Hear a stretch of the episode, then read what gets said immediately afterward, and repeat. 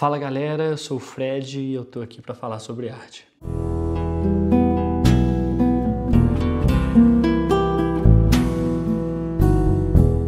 Bom, eu fiz uma enquete lá no Instagram da Bodoc pedindo para que vocês escolhessem o tema desse vídeo. É o segundo episódio do Sobre a Arte. As opções eram para falar sobre as narrativas subjacentes à história oficial da arte, museu, educação e cultura e sobre a Regina Duarte. E é óbvio que vocês escolheram a treta. É engraçado porque eu recebi recentemente a mensagem de um conhecido meu perguntando se eu tinha visto que a Regina Duarte tinha sido indicada para ser a nova secretária especial de cultura. Ele disse que achava muito bom porque, além de ser uma pessoa da área, ela provavelmente ia favorecer os pobres, igual ela fazia no Esquenta.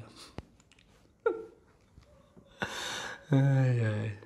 Enfim, apesar da brincadeira em volta disso, eu resolvi começar com esse caos porque eu acho que ele ilustra muito bem o motivo pelo qual a gente chegou aonde a gente está. Parece que existe um processo de alienação estrutural onde as pessoas procuram se informar o menos possível sobre os assuntos antes de falar sobre eles. Mas esse não é o assunto desse vídeo, porque eu estou aqui para falar sobre arte.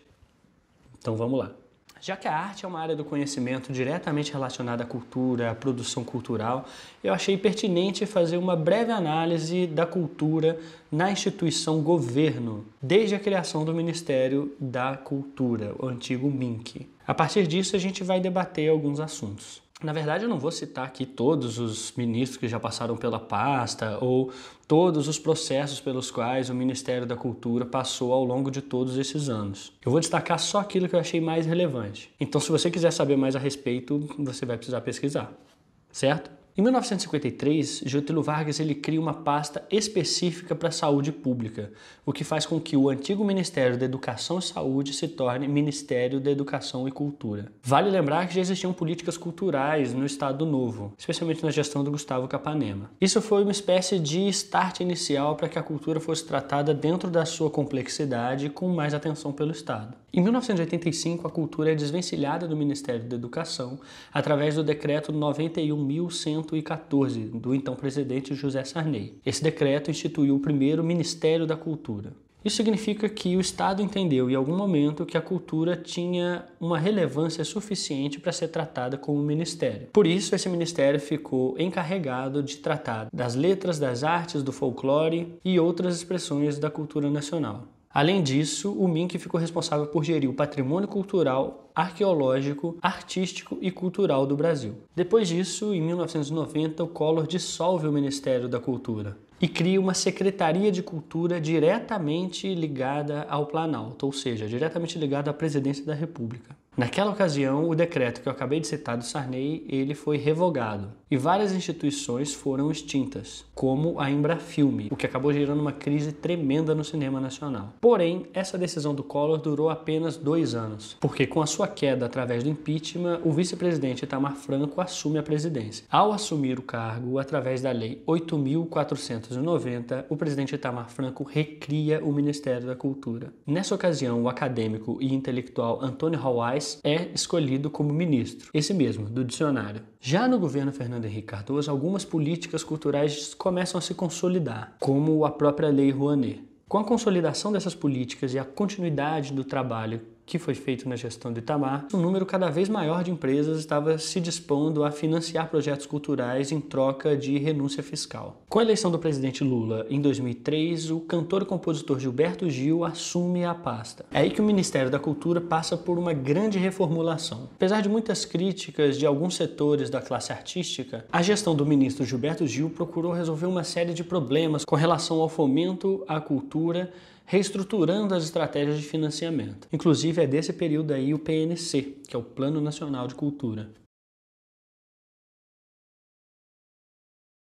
Gilberto Gil, se eu não me engano, foi o ministro que ficou mais tempo ocupando a pasta. Ele ficou cinco anos no cargo. Já em 2011, Dilma Rousseff nomeia a cantora Ana de Holanda para a pasta, o que acabou ocasionando uma série de problemas, especialmente porque a cantora era contra a mudança na lei de direitos autorais. Com a saída da Ana de Holanda, a Marta Suplicy assume o cargo, defendendo a implementação de uma política denominada de Vale Cultura. Com o impeachment da Dilma, o segundo dessa historinha, o presidente Temer, no mesmo dia que assume o cargo, extingue o Ministério da Cultura, o que acabou revoltando a classe artística e gerando uma série de manifestações ao longo do Brasil. E devido a essa pressão, o presidente voltou atrás e recriou o MINC. E como vocês sabem, no governo atual o Ministério da Cultura foi extinto e a cultura passou a ser gerida através de uma pasta dentro do Ministério da Cidadania. Depois, a gestão dessa pasta foi retirada do Ministério da Cidadania e passada ao Ministério do Turismo, que é chefiado pelo ministro Marcelo Álvaro Antônio. Guarda esse nome. Pelas minhas pesquisas, desde 1985 foram 21 ministros da Cultura no Brasil. E após a polêmica com o ex-secretário especial de Cultura, como vocês viram no outro vídeo, a Regina Duarte, que já vinha flertando com o governo desde as eleições, aceita assumir a pasta. Só queria destacar que a Regina Duarte está entrando para substituir a secretária que estava ocupando a posição de maneira interina, conhecida como Reverenda Jane. A Reverenda Jane é uma pastora que antes ocupava a Secretaria de Diversidade Cultural. Considerando que a cultura agora é uma pasta dentro do Ministério do Turismo, vale lembrar que o atual ministro do Turismo foi denunciado pela Polícia Federal e pela Promotoria de Minas Gerais, suspeito de ter cometido vários crimes como desvio de dinheiro, caixa 2, envolvimento nas candidaturas laranja do PSL, falsidade ideológica, apropriação indébita eleitoral e associação criminosa. Além disso, o ministro já realizou um pedido formal Justiça para censurar uma matéria que saiu na Folha de São Paulo associando ele às candidaturas laranja do PSL. Diante desse breve histórico, eu queria destacar algumas questões nesse cenário. A Regina Duarte, apesar de vir substituir um ex-secretário declaradamente nazista